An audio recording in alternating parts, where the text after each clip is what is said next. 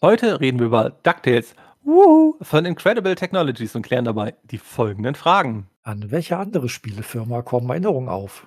Können Wurfhaken nur vertikal fliegen? Wie häufig sagt Bacon Wuhu? Wuhu. Wird heute geklärt, ob es Duck oder Duck heißt? Nein, Duck oder Duck. Das alles und noch viel mehr gleich nach dem Intro.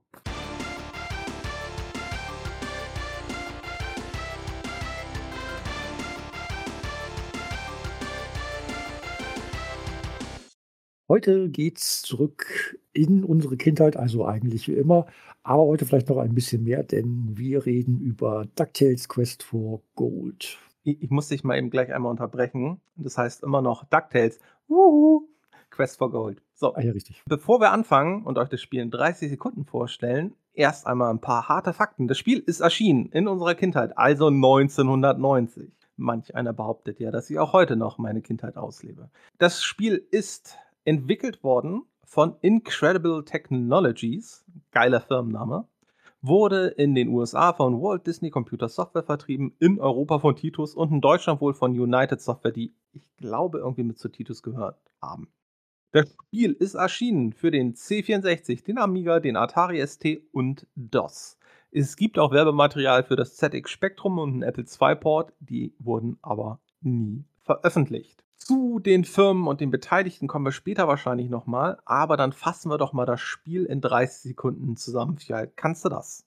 Wir gehen eine Wette ein, also wir, in, in äh, Verkörperung von Onkel Dagobert. Und zwar gegen seinen, seinen Erzschurkenfeind, wie auch immer, äh, McMoneysack. Und es geht eben darum, wer in 30 Tagen das größere Vermögen zusammenrafft. Dann geht es auf eine wilde Reise durch die ganze Welt, wo wir diverse Minispiele absolvieren, um an Taler zu kommen. Wunderbar. Das war's dann mit der Folge. Tschüss, bis zum nächsten Mal. Ja, Das war DuckTales. Uh, Quest for Gold. Nein, also ja, das Spiel spielt in Entenhausen. Nur um es vielleicht nochmal explizit zu erwähnen. DuckTales, Dagobert Duck, Entenhausen, Disney. Und es kommen alle möglichen bekannten und unbekannten Charaktere vor, wobei meiner Meinung nach einer der wichtigsten Charaktere fehlt. Aber kommen wir zu. Also im Spiel, ähm, du hast es schon gesagt, Dagobert Duck und McMoneysack treten einen Wettstreit an. Wer halt in 30 Tagen mehr Gold anhäuft. Der Gewinner erscheint dann auch zum Ende nach der Auswertung auf dem Titel des Dime Magazine als Duck of the Year. Also darum geht's, um die Ente des Jahres zu werden. Es gibt neben den beiden halt noch weitere Charaktere. Otto Frühauf, der Buchhalter. Tick, Trick und Track. Äh, das Otto Frühauf habe ich extra nachgeguckt und ich hoffe, es stimmt. Also Tick, Trick und Track, die äh, drei Neffen von Donald Duck, der in diesem Spiel nicht vorkommt. Uh, uh. Dann haben wir Quack, den Bruchpiloten, eigentlich der herzallerliebste Charakter im ganzen Spiel, meiner Meinung nach. Wir haben die Panzerknacker, Daniel Düsentrieb, Gundel Gaukelei kann vorkommen und Niki. Was man aber erwähnen sollte, das Spiel ist komplett auf Englisch. Und dementsprechend heißt McMoneysack nicht McMoneysack, sondern da ist der Flintert Gloomgold. Und Scrooge McDuck ist Dagobert Duck und so weiter und so fort. Niki, falls ihr nicht wisst, wer das ist, das ist natürlich Webby Thunderquack. Das ist die Nichte von Daisy Duck, wenn ich das richtig äh, in Erinnerung habe. So. Die spielt man in den Fotoleveln. Ich dachte, die, die hätten sie irgendwo gefunden und Nee, so, die darf dann eben auch auf dem Anwesen mitwohnen aus Gründen. Keine Ahnung. Äh, nee, ich, ich, ich glaube nicht. Also, ich, habe versucht, das zu recherchieren. Ich, ich hoffe, dass meine Internetquellen mich hier nicht, äh, nicht geirrt haben. Also, bei den meisten bin ich mir recht sicher. Bei Otto Frühauf, bei Fenton Crackshill, dem Buchhalter. Ja, sorry, also da hoffe ich einfach mal, dass Otto Frühauf wirklich heißt. Ist schon ein paar Jährchen her, dass ich sehr viel über Dagobert Duck und so gelesen habe. Das heißt also, du hast das Internet gefragt, anstatt dir nochmal die komplette Serie reinzuziehen. Na, na, das stimmt nicht. Ich habe tatsächlich drei Folgen von DuckTales geguckt. Da gab es ja in den 80ern, Ende der 80er, gab es eine Serie. Also auf diesem Setting der Serie basiert ja auch das Spiel. Und ich habe drei Folgen auf Englisch gesehen. Und als ich die gesehen hat und das mit dem Spiel verglichen hatte, dachte ich mir, ja, passt. Aber wie gesagt, ob die Namen und gerade, wie gesagt, Namen Englisch, Deutsch und so, es kann sein, dass irgendwo ein Dreher drin ist. Also die Beagle Boys sind die Panzerknacker. Daniel Düsentrieb ist Gyro Gearloose und so. Also das, äh, das, das passt schon. Also wirklich beim Buchhalter bin ich mir jetzt nicht ganz so sicher, weil ich dachte im ersten Moment, äh, es könnte auch, mh, wenn ich so ein bisschen schiel, könnte das zur Not dann doch Donald Duck sein, aber der kommt da halt definitiv nicht vor. Aber tatsächlich habe hab ich diesen Charakter auch unter Fenton bei mir abgespeichert.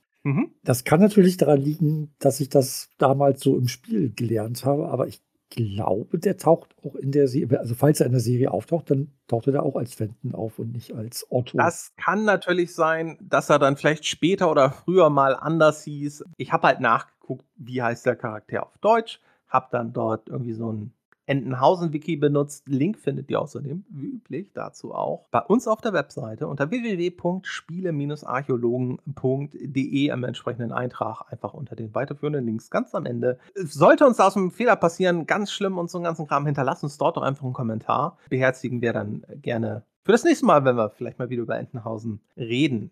Gut, also wie gesagt, wir haben die Charaktere aus Entenhausen. Ich glaube, in die Welt brauchen wir jetzt nicht zu tief einsteigen. Die meisten zumindest in unserem Alter dürften das kennen, weil für mich gehörten irgendwie, keine Ahnung, Mickey Mouse, Duck, also und dann auch äh, die ganzen Ducks und so, das gehört für mich irgendwie zur, zur, zur Kindheit dazu. Und ich fand es total geil, als dieses Spiel rauskam. Mich hat es halt auch damals überhaupt nicht gestört, dass das Spiel auf Englisch war. Und 1990, sagen wir, vielleicht gab es 91, 92, 92, ja gut, da hatte ich vielleicht schon Englischunterricht, aber ob ich da wirklich was verstanden habe, das war ihm dann ja auch egal. Ich meine, so viele Texte sind da ja auch nicht, obwohl mir heutzutage da ein paar Sachen aufgefallen sind. Also, wir haben jetzt diese Intro-Sequenz hinter uns. Also vorher gibt es halt einmal das Intro mit der geilen Musik, wie aus der richtigen Serie. Natürlich nicht ganz so, halt für einen Amiga halt ein bisschen zusammengedampft vom, äh, von der Vielfalt und von der Klangqualität, aber finde ich schon sehr schön. Vom Tempo, glaube ich, auch. Also kam mir ein bisschen langsamer vor als die Serientitelmelodie.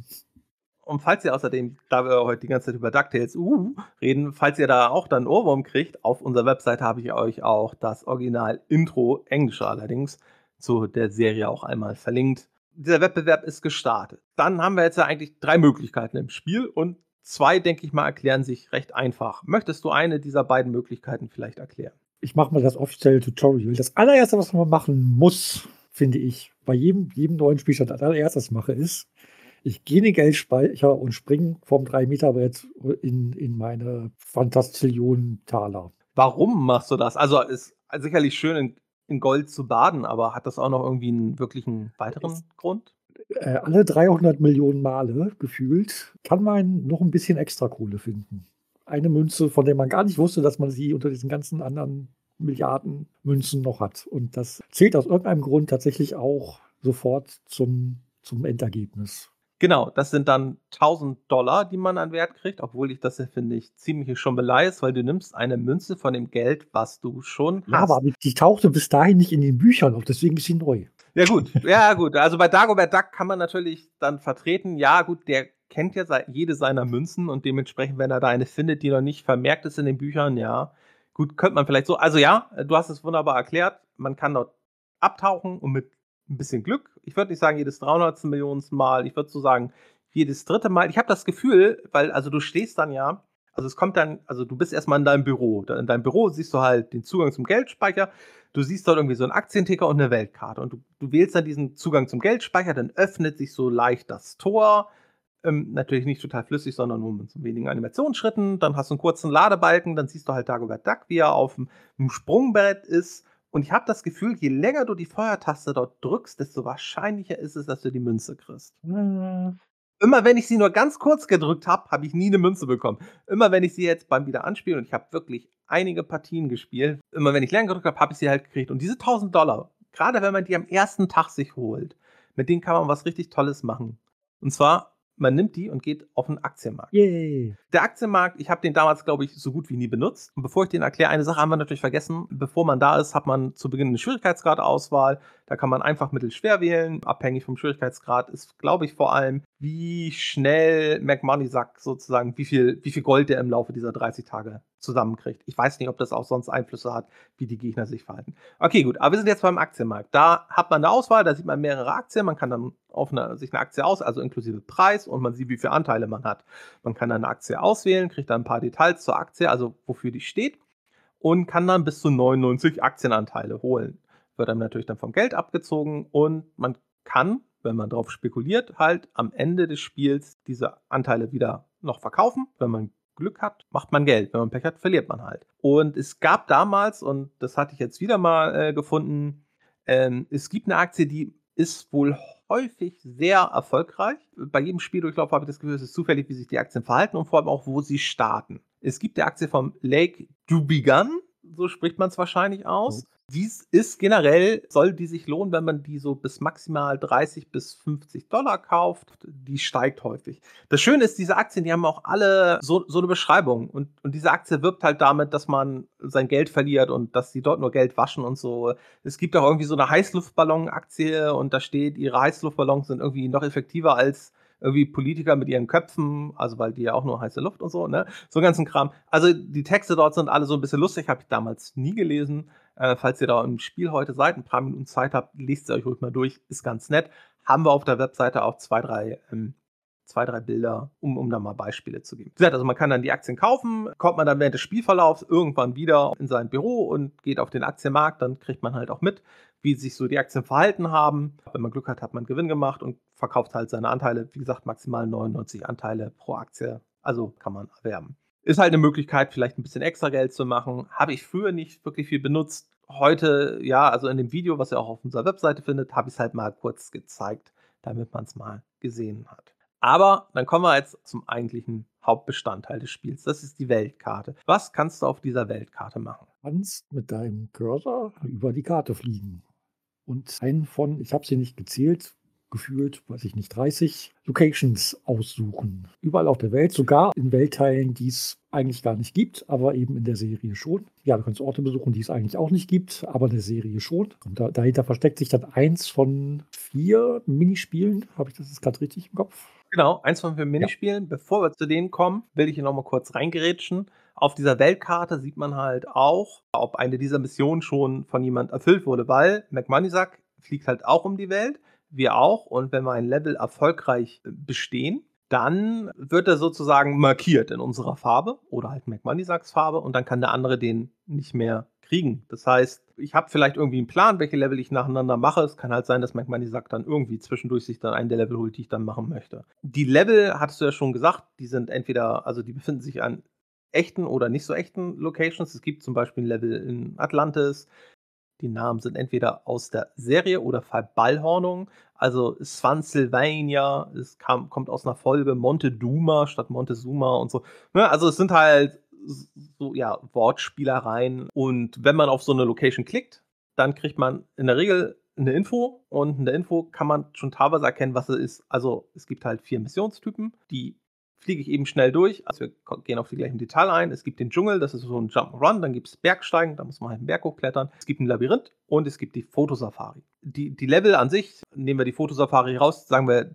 zwei Labyrinth-Level an unterschiedlichen Orten. Und wenn man die besteht, bringen die halt einen Schatz. Der Schatz hat halt einen unterschiedlichen Wert. Also vielleicht nur in einem Labyrinth kriege ich einen Schatz, der 2000 Dollar wert ist, im anderen einen, der 5000 Dollar wert ist. Dann kann es natürlich sinnvoll sein, zu sagen, hey, ich suche mir halt immer die raus, die nur die höchsten Werte haben.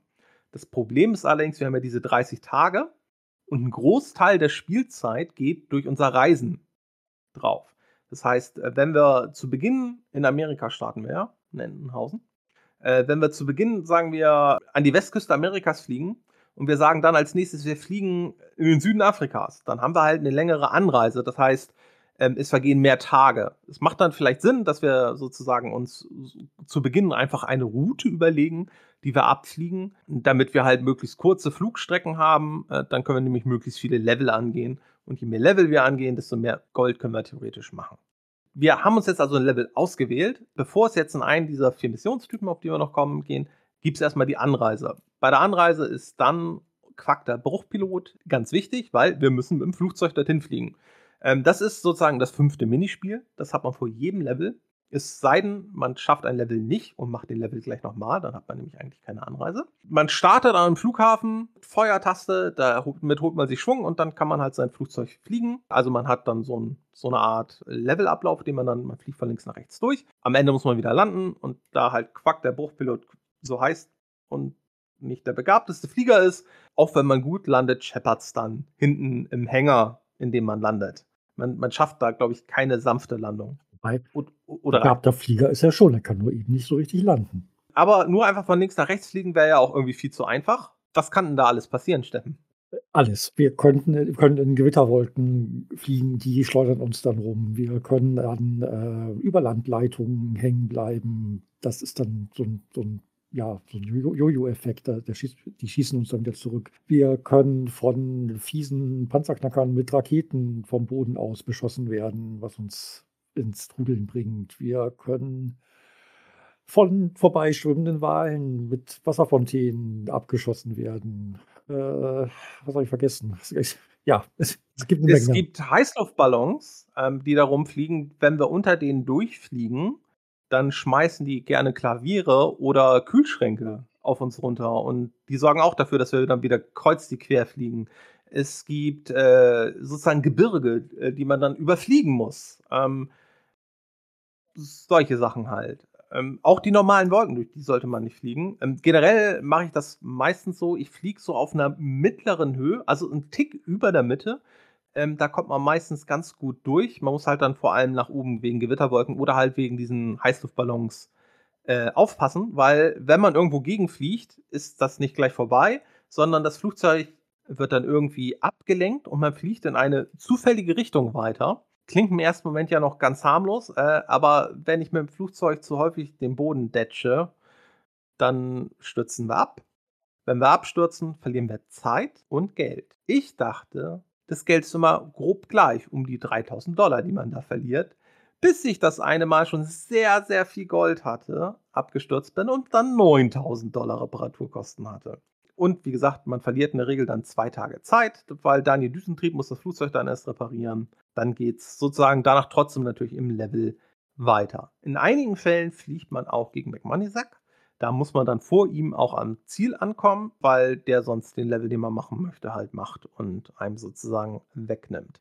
Auf dem einfachsten Schwierigkeitsgrad ist das zumindest recht simpel, weil er langsam fliegt und selbst dort äh, kann man, also man kann halt beim Fliegen durch das Drücken der Feuertaste holt man halt Schub. Ähm, man kann die Feuertaste auch loslassen, wird dann halt mit der Zeit ein bisschen langsamer und selbst wenn man gegen McMoneysack fliegt, braucht man halt in der Regel nicht die ganze Zeit Vollgas geben. Es sei denn natürlich, man fliegt viel gegen Hindernisse, weil McMoneysack fliegt einfach im Standardtempo durch. Nochmal zum, zum Schwierigkeitsgrad. Auf höher, höheren Schwierigkeitsgrad variieren die, die Tage dann aber nochmal für die Reparatur und wahrscheinlich auch die Kosten werden dann auch nochmal erhöht.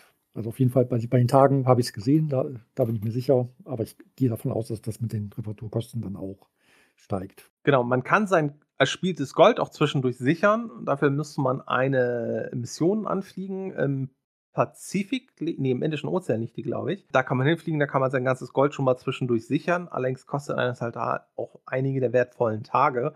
Und ähm, ja, dementsprechend sollte man vielleicht eher versuchen, nicht sonderlich viel zu crashen da, wo ich außerdem das gecrasht habe, da bin ich nur ein zweites Mal gecrasht, da hatte ich trotzdem dann gewonnen.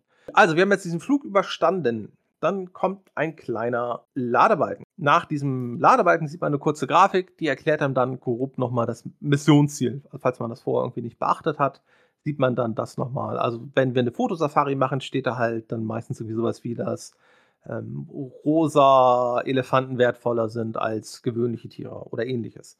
Oder wenn wir Bergsteigen, steht da halt, dass man aufpassen soll, dass man nicht von Steinen getroffen wird. Also halt so, ja, mehr oder weniger nützlich. Weis, Weisheiten aus dem, aus dem Handbuch von FNAF. Wie heißt das nochmal? Fehlen ein Fieselschweif. Was ich ganz vergessen habe zu erwähnen, das Spiel hat teilweise Sprachausgabe. Die haben wir einerseits hier hört man kurze Sätze auf Englisch und auch wenn man Quack, der Bruchpilot, also bevor man mit ihm losfliegt, gibt er auch immer so kurze Statements von, von sich. Das sind, glaube ich, nur zwei oder drei unterschiedliche. Das heißt, man hört da recht häufig dann mit der Zeit die gleichen. Aber es ist, finde ich, trotzdem für die damalige Zeit einfach wirklich sehr süß gemacht. Ich finde die Grafik in dem Spiel ist für 1990 wirklich sehr gut. Wer, wer andere äh, Disney-Spiele äh, zu, zu den großen Filmen oder so gespielt hat, das kommt da schon ziemlich ran. Also es ist so dieses, das ist eigentlich fast mit, ein bisschen Augen zusammenkneifen, ist es eigentlich eins zu eins wie in der Serie, würde ich fast sagen. Also es ist so derselbe Stil. Gut, also, wir fangen jetzt einfach mal an. Wir haben uns ein Dschungellevel ausgesucht. Was machen wir im Dschungellevel? Ja, das ist mein Lieb, nein, stimmt nicht, das ist mein, mein zweitschlimmstes äh, Minispiel. das ist das Jump'n'Run-Minispiel. Ähm, wir äh, laufen über Äste über einem Fluss und auf den Ästen lungern irgendwelche gefährlichen Tiere rum, irgendwelche Panther, die zum Glück meistens schlafen. Dann können wir uns an ihnen vorbeischleichen. Wenn wir nicht aufpassen, schleichen wir nicht schnell genug, dann wachen sie auf. Es hängen Schlangen an Ästen, da müssen wir aufpassen, dass äh, wir da nicht gegenkommen. Und auch nicht drunter. Ja. Ganz ja. wichtig. Nicht direkt drunter den, unter den Schlangen. So, solche Tipps stehen zum Beispiel dann in diesem Green vor dem Level. Lauf äh, irgendwie, lauf nicht unter Schlangen durch. Krokodile waren auch noch dabei, aber die haben mich zum Glück nicht erwischt. Und ansonsten äh, geht es eben darum, das, das Übliche von A nach B. Es gibt noch, gibt noch so hübsche wackelnde Äste, die so ein bisschen als Sprungbrett funktionieren. Die Sprungbretter sind zum Beispiel dann häufig dazu da, um über eine Schlange oder so rüber zu springen oder um an ein Seil ranzuspringen. Es gibt halt Lianen, die schwenken dann, da kommt man dann auch über kurze Abstände mit rüber.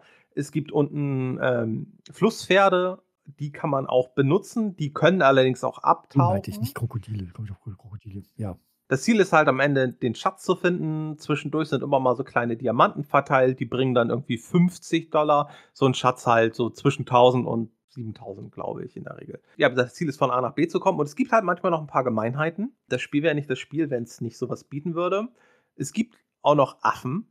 Die sind ab und zu über einem und die haben eine Kokosnuss in der Hand und lassen die fallen darf man halt nicht getroffen werden, weil dann fällt man runter und wir wissen ja alle, Enten können nicht schwimmen, weil wenn unsere, den Level spielt man mit äh, Tick, Trick und Track. Äh, nacheinander kann man den spielen. Also man hat quasi drei Leben in diesem Level. Und wenn man ins Wasser fällt, verliert man halt ein Leben und spielt halt mit der nächsten kleinen Ente. Ich hatte ja schon gesagt, Enten können bekanntermaßen nicht schwimmen und dementsprechend muss man das halt vermeiden. Ist, wie gesagt, die Affen können halt die Kokosnüsse fallen lassen und es gibt noch ein ab und zu und das verstehe ich noch nicht ganz und ehrlich gesagt ist das meistens für mich dann immer ein Sterben ab und zu fliegt ein Tukan durchs Bild und der darf einen nicht berühren, weil wenn da einen berührt, fällt man runter. Ich habe es einmal, ich glaube, ich hatte den Tukan acht oder neun Mal ich hab, und ich habe einmal den Tukan überlebt, weil ich nach unten gesprungen oder mich habe fallen lassen und unten war halt gerade ein Nilpferd, der Tukan ist über mir durchgeflogen, ich bin direkt wieder nach oben geklettert, alles gut. Wie gesagt, mit den Schlangen muss man da aufpassen, Schlangen nicht berühren, nicht direkt unten drunter, wenn die Schlange wirklich oben irgendwo im Baum ist und man unten auf dem äh, Flusspferd dort unten unter durchgeht, ist das alles ganz in Ordnung. An sich finde ich es gar nicht so schwer meistens, also die Level sind immer so je nach, ähm, also also wenn ich ein Level mehr, mehrfach spiele, Mission mehrfach spiele, weil ich es halt mal nicht schaffe, dann ist der Levelaufbau immer gleich. Aber halt, wenn ich zwei unterschiedliche Dschungellevel aufrufe, zum Beispiel an den Bermudas und dann irgendwo, sagen wir, in Südamerika, dann habe ich halt unterschiedliche Aufbauten. Also die sind schon ähnlich. Der Ablauf ist immer so ein bisschen unterschiedlich. Einige spielen sich halt teilweise auch einfacher, weil, also ich hatte jetzt ein Level, den habe ich immer nur geschafft, wenn ich wirklich das Flusspferd benutzt habe. Und da die Dinge ja auch abtauchen können, ist das schon immer was, was ich nicht unbedingt gerne mache, aber ich wäre da sonst halt nicht zum Ende gekommen. Für mich der Hauptgegner in diesem Level ist allerdings die Steuerung, beziehungsweise ähm, man hat halt, also auch hier geht es wieder von links nach rechts und der Bildschirm scrollt ab und zu. Während der Bildschirm scrollt, gibt es eigentlich nur einen Tipp, bewegt euch nicht. Macht nichts, weil das Scrollen in diesem Level ist sehr, sehr ruckelnd. Ich habe auch extra Videos angesehen, vor allem bei, also bei YouTube habe ich halt geguckt und da waren auch Videos bei, die sind wohl wirklich auf dem Original Amiga gelaufen. Also die wurden original von einem, also da lief wirklich ein Amiga 500 und da wurde das Video von erstellt. Äh, ich habe es ja mal wieder nur in Emulation gespielt und auch dort ruckelte es. Wenn der Bildschirm nachscrollt, kannst, darfst du dich nicht bewegen, weil wenn du es machst, wird vielleicht nur die Hälfte deiner Bewegungsanforderungen umgesetzt oder ne, und dann fällt man halt schon mal leicht runter. Und teilweise ist, finde ich, auch die Steuerung hier zu ungenau, weil manchmal kann ich noch einen Schritt nach rechts gehen, manchmal, wenn ich diesen Schritt noch nach rechts gehe, falle ich runter. Wobei diese Elemente halt meiner Meinung nach identisch sind. Gerade diese, diese Sprungdinger, also wo, wo man hochspringen kann die sind teilweise sehr unterschiedlich. Bei einigen kann ich wirklich vorne bis an die Spitze gehen und dann nach oben springen. Bei anderen, wenn ich das probiere, falle ich dann schon runter. Also das hat mich echt richtig, äh, richtig aggressiv gemacht. Und wenn dann in meinem letzten Versuch auch noch so ein scheiß Tukan kommt, ne? Nee, ey, ich war am Kotzen. Ich hätte der, der elfjährige Bacon gesagt, ja, was sieht man doch, dass das so und so ein Ast ist. Nee, also das ist meine Meinung. Also ich, ich habe keine Probleme, wenn ich mich pixelgenau positionieren muss, aber da müssen die Elemente sich auch immer gleich verhalten. Und das hm. ist hier definitiv. Komisch, wenn ich sowas über, über Golfwitz sage, dann lachen mich immer alle aus. Ja, bei Golfwitz ist ja auch was ganz anderes. Kommen wir zum äh, nächsten Element, das ist das Bergsteigen. Was machen wir da? Überraschung, wir steigen einen Berg hoch, beziehungsweise klettern ihn, erklettern ihn mit einem äh, Wurfhaken. Genau, wa was was müssen wir da machen? Was gibt's da so an Elementen? Wir also, wir haben, gesagt, einen Wurfhaken, dem müssen wir erst mal Schwung holen mit der Feuertaste und dann im richtigen Moment loslassen, damit wir die linke oder rechte Seite des nächsten Vorsprungs treffen. Und dann können wir uns daran hochziehen. Und wenn wir Glück haben, es äh, wartet da oben noch nichts auf uns, was uns gleich wieder runterschiebt. Es gibt Höhlen, die können wir zum Abkürzen benutzen, im besten Fall. Manchmal taucht da aber auch eine uns vertraute Hexe auf, die äh, mit ihren fiesen Zaubertricks dafür sorgt, dass wir wieder, gleich mal wieder abstürzen. In regelmäßigen Abständen gibt es dann irgendwelche Steinschläge, das heißt so kleine runde äh, Steinkugeln fallen erstmal runter. Wenn die uns da noch nicht erwischt haben, rollen die nach links oder rechts. Wir könnten noch versuchen, über sie rüber zu springen, wenn wir gut genug stehen. Weil manchmal stehen wir auch blöd und der Sprung würde dann bedeuten, wir fallen runter und sterben dann. Es gibt auch an, an irgendwelchen Fluggeräten hängende Panzerknacker, die habe ich tatsächlich jetzt nicht mehr gesehen, kann mich aber erinnern, dass es sie im Spiel gab, die auch dafür sorgen, dass sie, wenn sie, wenn sie uns mit ihrem, was machen die nochmal? Ambosse, genau, das waren die mit dem Ambossen. Also die fliegen dann auch, die fliegen dann rein ins Bild und wenn die über einen sind und man still steht, dann lassen sie den Amboss fallen, reicht es halt in der Regel irgendwie Schritt nach rechts oder links zu gehen, falls man das denn gerade kann. Ja. Ähm. Es gibt noch die Panzerknacker Scharfschützen.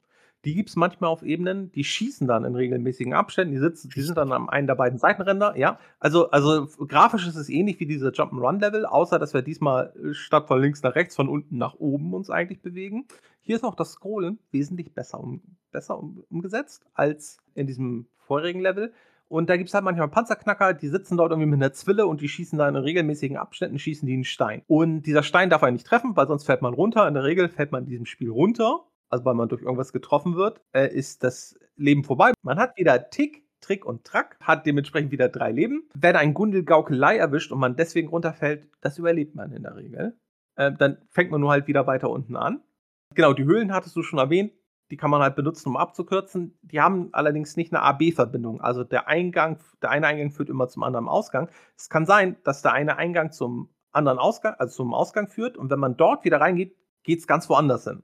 Also das ist auch echt immer so ein bisschen, wenn man nicht weiß, wo es hingeht, aber wenn man Pech hat, verliert man halt auch mal wieder ordentlich, äh, landet man doch ein gutes Stück weiter unten. Es gibt auch Höhlen, da sieht man so Augen aufblitzen. Das sollen angeblich, glaube ich, Bären sein. Äh, kleiner Tipp, da nicht zu nah rangehen, weil macht man das, kommt der Bär raus und man fällt runter.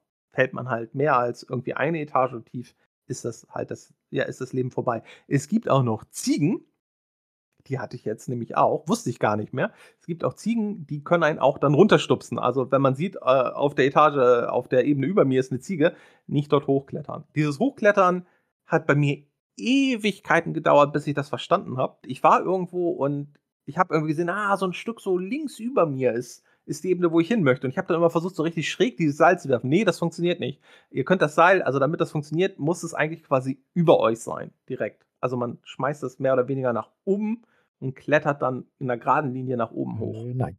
Also bei dir vielleicht, aber ich, äh, ich habe ich hab schon, ich habe mich schon quer bewegt. Also ich habe das, ich habe das mega lang probiert und ich habe deswegen gedacht, das Seilhaken, das ist total kaputt. Also es ist, es ist natürlich einfacher, quasi im rechten Winkel das, das Seil zu schmeißen. Glaube ich erst, wenn ich Bilder sehe äh, gibt es bestimmt, ja, kann, kann ich nochmal aufnehmen. Tatsächlich, also, und, und dann ist, wie gesagt, es ist auch egal, ob du die linke oder rechte Seite von so, einem, von so einem Vorsprung triffst. Du musst nur eben den Rand treffen. Und manchmal schwingt man dann quasi über den halben Bildschirm, um dann, dann irgendwo zu, zu enden, um sich da dann nach oben äh, weiter zu hangeln. Aber solange das Seil lang genug ist, kann man sich eben auch diagonal zum nächsten. Okay, das habe ich, äh, hab ich hingekriegt, was dazu führte, dass ich in ein, zwei Leveln, weil, wie gesagt, man geht es nach oben und, ne, also nicht, und da gibt es dann manchmal einen Weg, der einem eher an den rechten Rand des Bildschirms, manchmal einen Weg, der an den linken Rand des Bildschirms führt. Und ich hatte dann ein, zwei Level, da war ich halt quasi, ich habe den Schatz gesehen, der war aber wirklich, ich war dann irgendwie recht weit rechts auf dem Bildschirm mit dem Schatz, die Plattform war sehr, sehr weit links und da glaube ich, also ich habe es halt nicht hingekriegt. Ich bin dann tatsächlich dann teilweise komplett wieder ein gutes Stück runtergegangen, habe dann unten die Seite gewechselt und habe mich dann dort nach oben geklettert. Manchmal hatte ich auch, um nach oben zu klettern, also man steht dann ja entweder nach rechts oder nach links schauen mit seinem Charakter. Selbst bei dem Seilwerfen habe ich da einen Unterschied gemerkt, weil manchmal musste ich mich dann einfach nur umdrehen und das Seil nochmal genauso loslassen. In der Regel ist es halt so, zumindest wenn man wirklich gerade nach oben will, man benutzt, also man drückt Feuertaste, das Seil fängt an zu schwingen und man lässt es sozusagen eine Dreiviertelrunde schwingen, dass es sozusagen entweder auf 9 oder auf 3 Uhr steht und da lässt man dann die Feuertaste los, dann klappt es eigentlich mal ganz gut, dass man die Ebene über sich erreicht. Und man kann damit halt auch theoretisch mal ankommen, über einem ist keine Ebene, aber zwei, sozusagen zwei Stufen über einem ist das funktioniert dann halt auch genauso. Meiner Meinung nach der Bergsteigenlevel, wenn man einmal dieses System drauf hat, ist der an sich recht einfach. Es sei denn, der RNG schlägt wieder zu. Und du hattest das vorhin schon erwähnt. Es gibt da diese komischen Steine, die da runterfallen oder die Panzerknacker. Und was halt manchmal passiert, ich fange an, Kletterseil zu schwingen. Ähm, das hakt oben ein, ich fange an, mich hochzuziehen. In dem Moment fällt der Stein runter, den hört man auch. Und vielleicht fällt er quasi auf die Position neben mir, wo ich ankomme und rollt dann dummerweise in meine Richtung. Dann schaffe ich es nicht mehr rüber zu springen. Dann ist ein Leben weg. Generell mein Tipp, wenn ihr hört, dass entweder ein fliegender Panzerknacker kommt oder ein Stein runterfällt, am besten stehen bleiben. Die Steine scheinen meiner Erfahrung nach auch im Level immer gleich zu fallen. Also wenn man irgendwie gesehen hat, der Stein, ich bin links auf der Seite und der Stein fällt gerade rechts runter, dann ist die Wahrscheinlichkeit, dass der nächste Stein, wenn ihr immer noch in diesem Bereich seid, auch darunter fällt, würde ich sagen, sehr hoch. Sonst ist es, wie gesagt, ein recht, also wenn man das System einmal mal verstanden hat, ähm, eigentlich einfach. Ich habe damals noch geschrieben, Steuerung des ist gewöhnungsbedürftig nachdem ich aufgegeben habe, das Seil schräg zu werfen, sondern quasi immer nur über mich oder minimal vielleicht ein bisschen nach rechts oder ein bisschen nach links versetzt, äh, seitdem ich das nur noch gemacht habe, kein Problem. Also ich habe die Level eigentlich immer geschafft. Seht ihr auch in der Aufnahme. Dann, glaube ich, kommen wir zum nächsten. Nehmen wir einfach mal das Einfachste, das, was die sichere Bank ist, die Fotosafari. Was müssen wir da machen? Wir spielen da ausnahmsweise mal Niki und fotografieren süße Tierchen, die sich im Dschungel verstecken und dann gelegentlich mal sich hinter einem Baum oder einem Busch vorwagen und uns die Gelegenheit geben, ein Foto von ihnen zu machen. Da gibt es halt normale Tiere ja. und es gibt besondere Tiere. Und dann gibt es noch außergewöhnliche Tiere. Aber also die normalen Tiere bringen in der Regel 50 Dollar, vielleicht auch, glaube ich, mal 100. Ich bin mir gerade nicht so sicher. Ich habe immer versucht, die nicht zu treffen. Und die besonderen Tiere, wenn man die trifft, äh, das sind immer 500 Dollar, die man dafür kriegt. Man hat zwölf Schuss in seinem Fotoapparat. Es gibt eigentlich nur drei Positionen. Also man kann geradeaus gucken, man kann nach rechts gucken und man kann nach links gucken. Ist ein Ein-Bildschirmspiel, also ne, man, man, man, sieht dann einfach nur, wie äh, der Charakter sich entsprechend die Richtung aus äh, äh, ein bisschen dreht. Und da gibt es dann halt mehrere Ebenen, wo die Tiere erscheinen können. Und man muss dann halt zur Not schnell sein, direkt Feuer drücken und hoffen, dass das Tier, was man drauf haben möchte, noch nicht, noch nicht weg ist, weil sonst kriegt man ein Foto ohne Tier und ein Foto ohne Tier bringt einem kein Geld. Das heißt, also ich habe es da jetzt in der ähm, in einem Durchspielen habe ich es auch mal in einem Level geschafft, wirklich mit 6000 Dollar rauszugehen. Das war halt zwölf besondere Tiere, die ich getroffen habe. Jetzt in der Aufnahme sieht man, bin ich glaube ich mit 3550, weil ich ein paar Tiere halt, ja, da war ich halt nicht schnell genug, weil die Tiere verschwinden dann auch manchmal. Die bleiben manchmal recht lange da, manchmal recht kurz. Das ist halt immer so ein bisschen, bisschen Zufall. Und ähm, das Ganze hat, man hat halt nicht unendlich Zeit sondern man hat unten links bei sich auch so eine kleine Uhr. Und die läuft äh, ab und man hat quasi sozusagen, bis die Uhr eine Umdrehung gemacht hat, muss man das halt äh, erledigt haben. Auf dem einfachsten Schwierigkeitsgrad hat man an sich recht viel Zeit. Also da muss man sich jetzt nicht sonderlich beeilen. Da habe ich, glaube ich, selbst als ich mir das eine Mal richtig, richtig viel Zeit gelassen habe, habe ich, glaube ich, war ich erst bei 40 Minuten sozusagen. Also das hätte noch gepasst. Man muss ja auch nicht ewig auf die Tiere warten. Also wenigstens die seltenen Tiere haben schon eine sehr, sehr äh, enge Taktung. Also da muss man nicht ewig warten, bis dann irgendein funkelndes Tier auftaucht und man wenigstens die 500 Dollar Fotos machen kann. Also das geht wirklich total gut. Es ist gefühlt halt immer so, dass wenn ich in die Mitte gucke, dann erscheinen die besonderen Tiere mal links und rechts. Kaum gucke ich nach links oder rechts, erscheinen die besonderen Tiere in der Mitte und auf der anderen Seite. Aber gut, das ist ja immer so. Wie gesagt, wenn man schnell genug ist, kriegt man das eigentlich hin. Ich habe das Gefühl, es ist auch teilweise von den Leveln her ein bisschen unterschiedlich, wie lange die Tiere da bleiben. Also, habe sehr mehrfach gespielt, habe mir jetzt sogar auch eine Route gebaut gehabt, die ich dann abgeflogen bin. Da hatte ich schon das Gefühl, dass die Fotosafaris leicht unterschiedlich vom Schwierigkeitsgrad waren. Aber ja, also es ist meiner Meinung nach kann man bei denen halt sehr gut sicheres Geld machen. Und dann haben wir eigentlich nur noch ein Leveltyp das Labyrinth. Wie würdest du das Labyrinth erklären? Also, wir sind da in, der, in einer Gruppe mit, mit Tick, Trick und Track unterwegs, mit, mit Dagobert Duck, bewegen uns durch ein Tunnelsystem. Und Niki. Ach ja, stimmt, Niki ist auch, stimmt, stimmt, stimmt. Niki ist ja gar nicht nur bei der Fotosafari, ist da ja auch bei.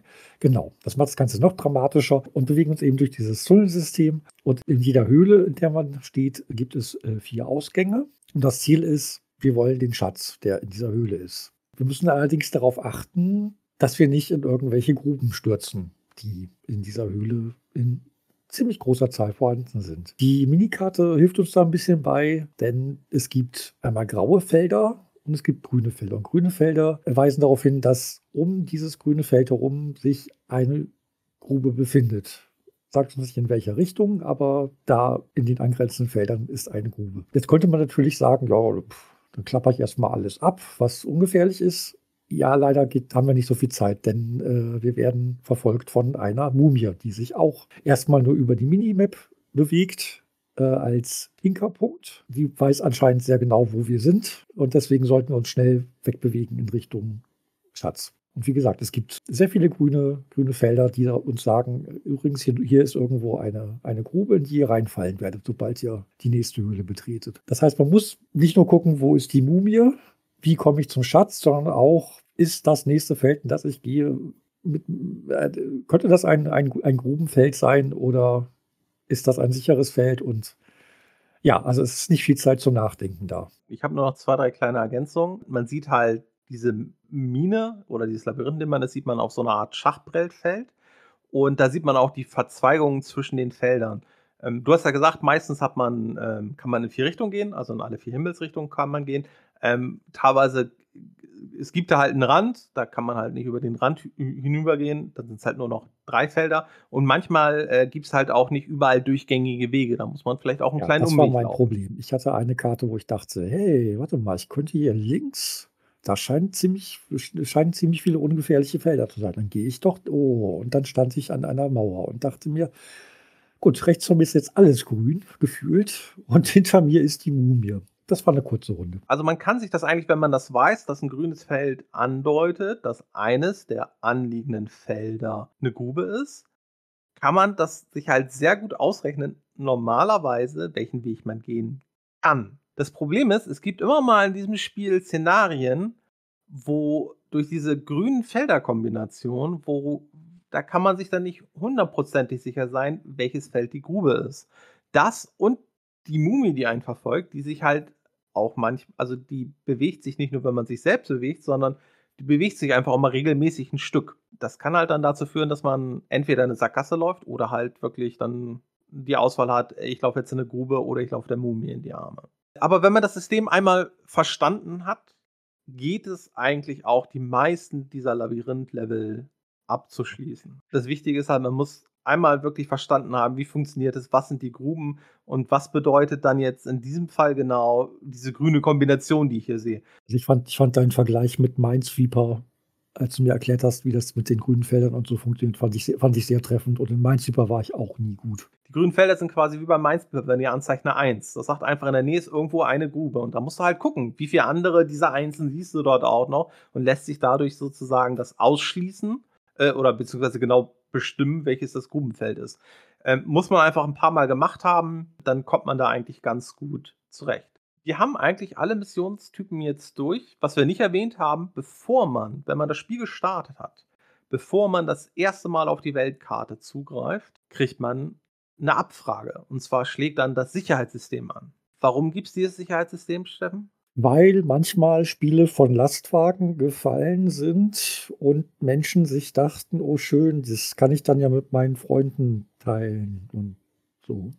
Es ist ein Kopierschutz, man sieht da sozusagen Hieroglyphen-ähnliche Zeichen, die manchmal auch aussehen wie konkrete Buchstaben, dann aber einen ganz anderen Buchstaben meinen. Man hat dort vier Zeichen und hat eine Auswahl aus acht möglichen Buchstabenkombination und muss halt die richtige auswählen. Ich glaube, das Spiel geht sonst auch weiter. Man hat, glaube ich, nur einfach dann einen sehr hohen Schwierigkeitsgrad und wird so oder so verlieren. Ist halt ein Kopierschutz.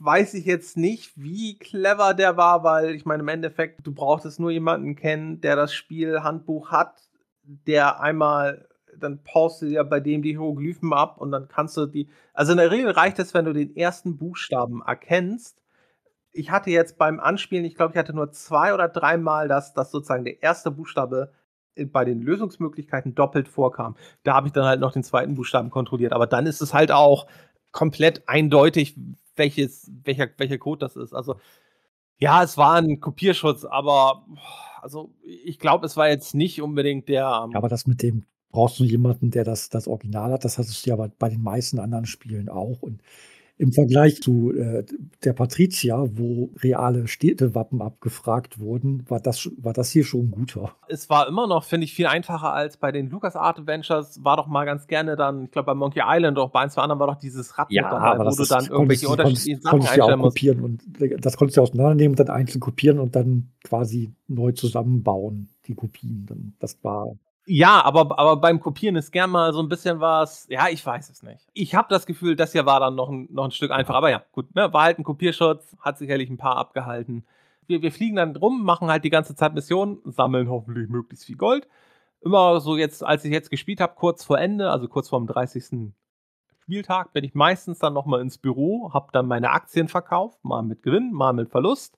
Also das eine Mal habe ich diese, wie auch immer, Lake Duff Bone, die habe ich das eine Mal, glaube ich, für drei Dollar zu Beginn gekauft. Da habe ich nämlich direkt zu Beginn eine Münze gekriegt und habe mir also gleich 99 Aktien gekauft. Hatte sogar noch Gold, also Dollar über. Und die waren dann zum Spielschluss, war die, glaube ich, 90 Dollar wert. Hm. Das heißt, ich habe dann aus meinen, äh, was waren das? Aus meinen knapp 300, 297 habe ich dann halt irgendwie sehr, sehr viel gemacht. Das hilft dann, weil wenn die 30 Tage um sind, dann trifft man sich halt auf dieser einen Insel, Dort häufen dann beide McMoneysack und Dagobert Duck häufen dann ihre Besitztümer, die sie gewonnen haben, an. Und ja, das, äh, diese Waage schlägt dann aus in die eine oder in die andere Richtung und entweder gewinnen wir, dann freuen wir uns natürlich und sind Ende des Jahres, oder wir verlieren und dann ist McMoneysack Ende des Jahres und wir sind ganz, ganz, ganz traurig. Kommt dann auch noch ein schönes Abschlussbild, dann kommt halt ja die Option, möchtest du nochmal spielen generell so bei diesen Animationen zwischendurch, also wir hatten ja vorhin schon sowas wie Tresor öffnet sich, auch wenn wir den Aktienmarkt auswählen, dann rattert da kurz so ein Aktienticker durch. Wenn wir aus dem Büro die Weltkarte auswählen, dann geht die auch so an, kurz. Das sind halt immer nur kurze Animationen, die sind natürlich jetzt nicht so zeichentrickmäßig flüssig. Da hat man dann irgendwie vier, fünf Bilder sozusagen, die die, die Animation dann irgendwie so vorgaukeln. Ähm, aber ich denke, das ist für die damalige Zeit vollkommen in Ordnung.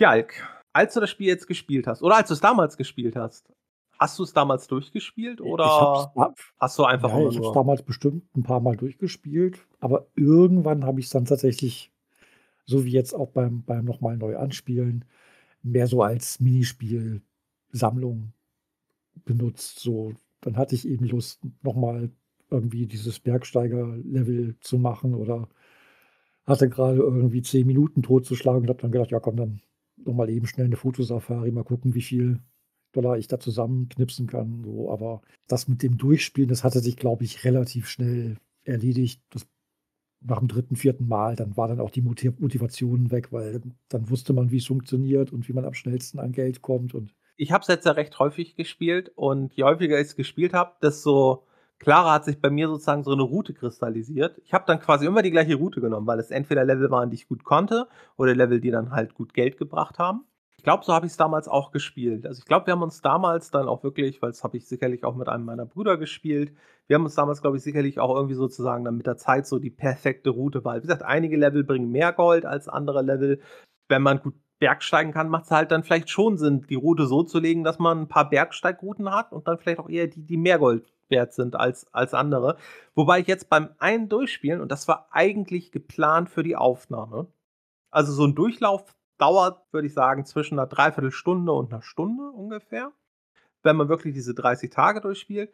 Und ähm, ich habe dann wirklich zum Schluss, weil ich so viel Geld schon angesammelt habe, hab ich, bin ich dann wirklich immer über die komplette Erde sozusagen geflogen und habe dann auch mal jetzt Level gespielt, die ich sonst gar nicht gespielt habe, weil ich einfach möglichst viel Flugzeit sozusagen verbringen wollte, damit die Zeit sozusagen möglichst schnell rumgeht. Weil auf einem einfachen Schwierigkeitsgrad würde ich sagen, wenn man da so um die 25.000 Dollar in diesen 30 Tagen ansammelt, dann hat man eigentlich schon gewonnen. Also spätestens ab 26.000, 27.000 Dollar hat man gewonnen. Ich hatte bei diesem einen Durchlauf, war ich irgendwo, glaube ich, im 39.000 Dollar Bereich und McMoney Sack hatte da sogar dann nur 15.000 keine Ahnung, ich glaube, ich hatte ihn dann vielleicht auch beim Fliegen zu diesen Missionen auch ein, zwei Mal geschlagen. Ähm, dann war halt sozusagen sein Flug umsonst und vergeben. Und das ist dann natürlich, ja, hätte ich vermutlich den Durchgang auch auf einem höheren Schwierigkeitsgrad spielen können. Was denkst du so zum Sound und zur Musik? Ist das irgendwie. Ähm, also man, man erkennt auf jeden Fall sofort dass das, das äh, Hauptthema da aus, aus der Serie wieder. Und alles andere ist jetzt nicht überragend, aber ist auf jeden Fall stimmig. Und wenn es fehlen würde, dann wird es stören. Also das, das Flugzeuggeräusch, das, das könnte auch ein Motorboot sein oder weiß ich nicht, irgendein anderes Fahrzeug. Das ist jetzt nicht so, wo man denkt, oh, das ist aber super Flugzeuggeräusch. So die Geräusche in den Minispielen, das ist jetzt auch alles so, dass man sofort man, man erkennt, was passiert, quasi. Das ist ja das Wichtige. Also da muss jetzt nicht irgendwie super tolle Bombastmusik zur Unterlegung bei sein und, und die tollsten Soundeffekte. Der Sound macht das, was er soll und funktioniert gut in dem Spiel. So sehe ich das auch und wie gesagt, also normalerweise gerade so diese Special Sachen, die dann passieren, also wie gesagt, der Tukan, der angeflogen kommt oder der, der Stein, der von oben runterfällt, das hörst du halt auch und du kannst es halt wahrnehmen und weißt dann, ah, jetzt muss ich aufpassen, zumindest wenn du aufmerksam spielst.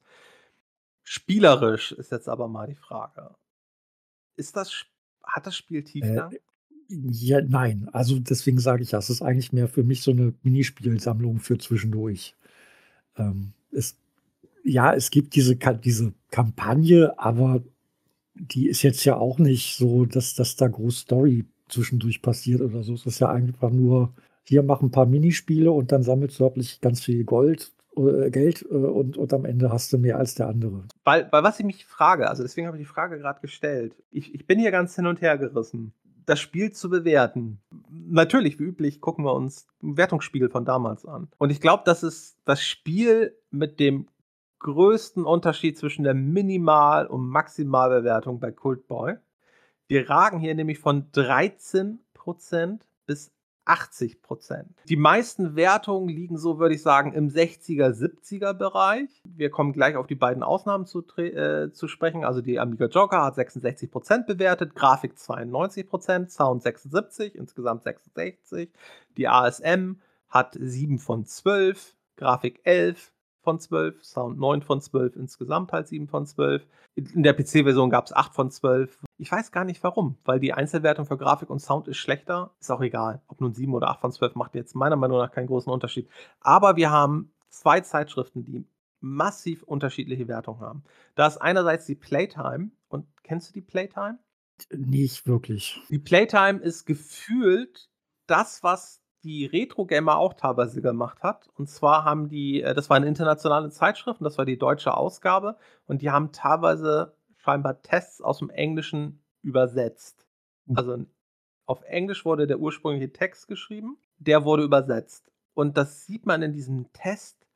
Ah, an ein, zwei Stellen, da sind so ein, zwei Vergleiche, die machen für mich als jemand, der in Deutschland aufgewachsen ist, keinen Sinn, weil ich weiß nicht, wer Annika Rice ist oder David Bailey. Nicht.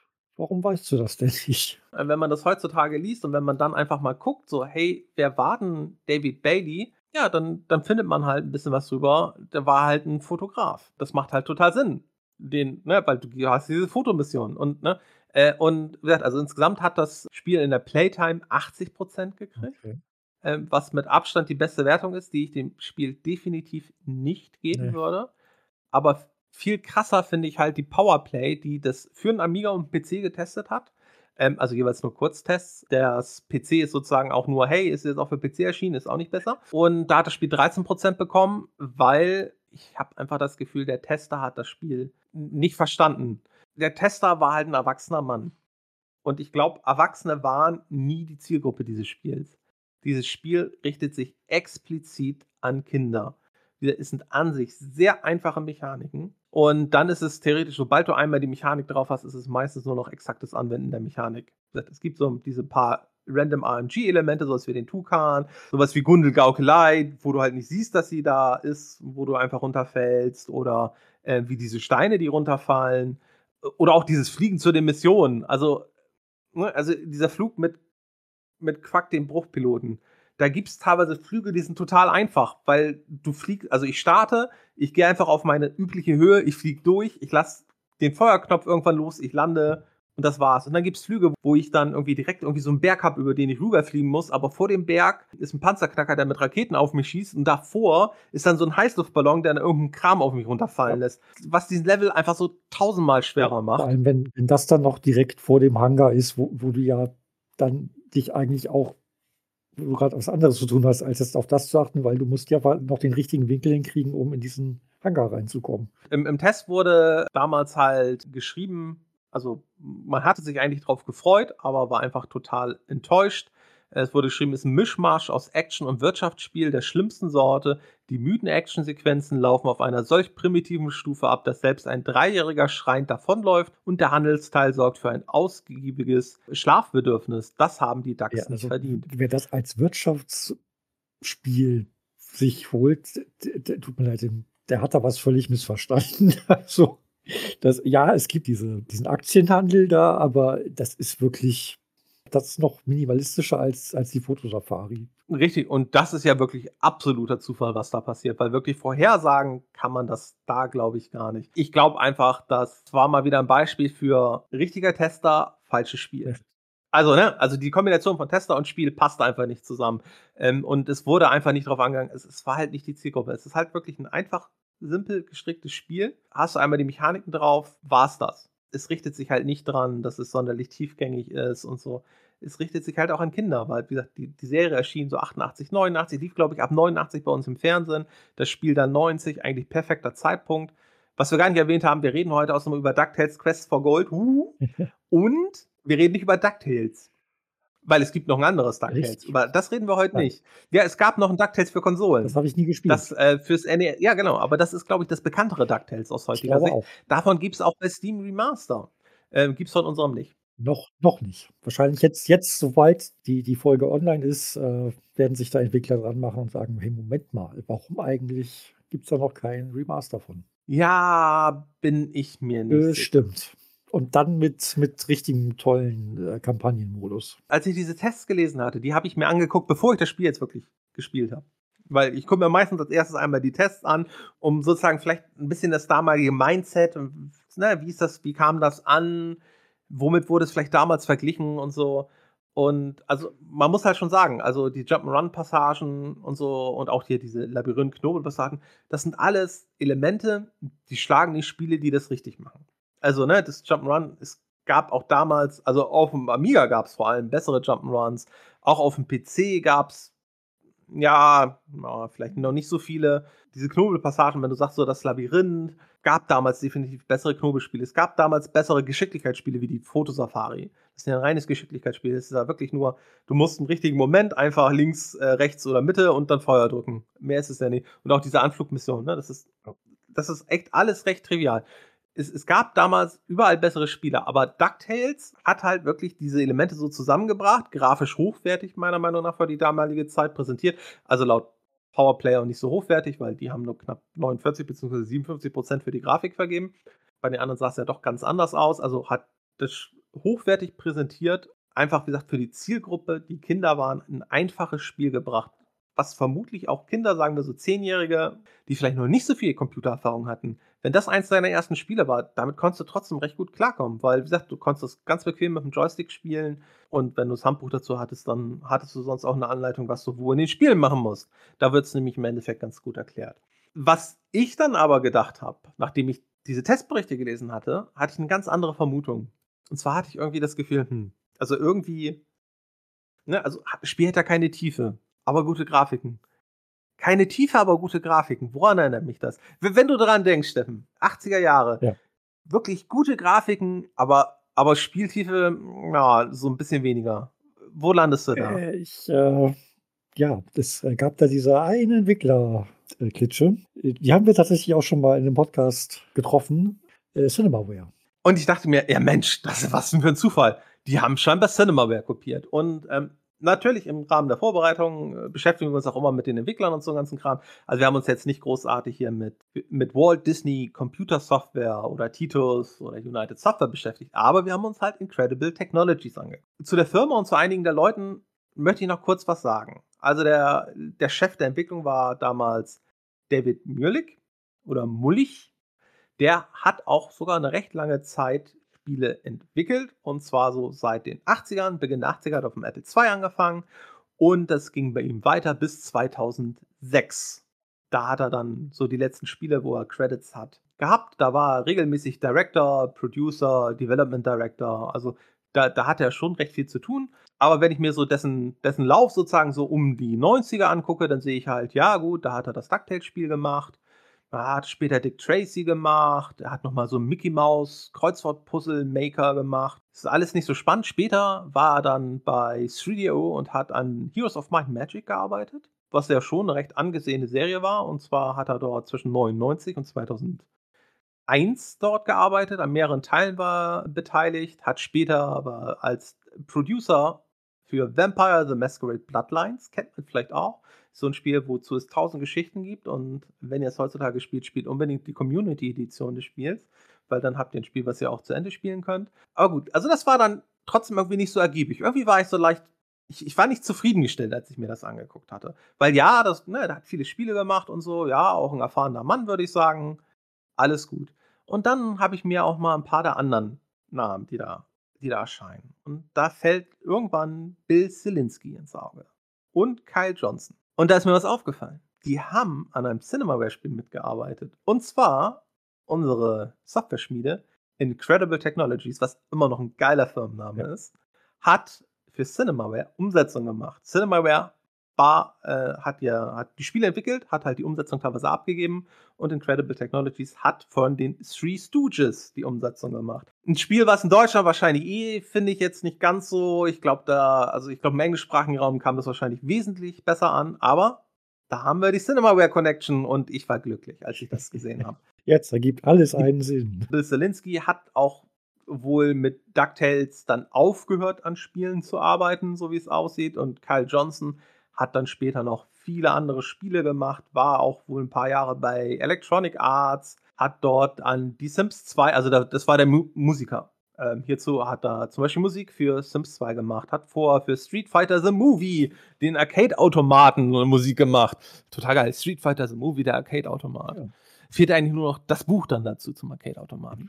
Ähm, hatte halt auch noch für einige andere Spiele äh, Musik gemacht, aber hatte halt 1987 mit die Musik und Sound an den Three Stooges äh, verbrochen oder mitgearbeitet, während Bill Zielinski als Grafiker und Konzeption, ja, Konzeptartist sozusagen dort an der Amiga, Apple II und DOS-Version mit beteiligt war. Später Bill Zielinski noch ein Spiel, das sagt dir vielleicht eher was, NFL Blitz. Hat er 98 war er noch beteiligt. Mal ich dachte, Footballspiel sagte sicherlich Ja, was. vom Namen ja, ich habe es aber nie gespielt. Dann dachte ich mir, ja, ist ja spannend, ne? Was hat denn diese Firma eigentlich noch so gemacht? Und die Firmengeschichte, also wir haben ja häufig schon so hier über alte Firmen geredet.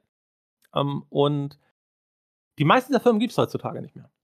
Die sind einfach irgendwann vom Erdboden verschwunden. Ja, so ist es bei Incredible Technologies nicht. Incredible Technologies hat zwar so ein bisschen seinen Fokus geschiftet, aber gibt es an sich noch heute. Sie stellen heutzutage nicht mehr direkt Videospiele her, sondern sind jetzt eher dann Casino-Automaten herzustellen, Automaten für Amusement Parks, für Karthallen, für Home Arcades und auch für Kreuzfahrtschiffe, auch so Slotmaschinen und so einen ganzen Kram herzustellen. Da sind sie wohl immer noch recht bekannt. Also wenn man auf deren Webseite, die gibt es halt auch immer noch, geht, dann äh, findet man da auch ein paar ganz gute Beispiele. Das war für mich schon eine Überraschung, dass es die Firma noch gibt, weil, wie gesagt, ne, Firma aus den 80ern. Heutzutage ist ja nicht mehr unbedingt. Entweder bist du pleite gegangen oder wurde es von EA aufgekauft. Das ist so die Regel. Genau, weil die Firma wurde 1985 gegründet und hatte 2017, sind so die letzten Zahlen, hatten sie noch immer 200 Angestellte. Wie gesagt, jetzt mit diesen anderen, ähm, mit diesen anderen Genres. Ähm, sie sind am PC-Markt allerdings schon länger nicht mehr so aktiv geworden. So ihre aktivste Zeit hatten sie eher so 80er bis, oh, ich würde sagen 2000er. Mit der Wii kamen sie dann noch mal ein bisschen wieder raus.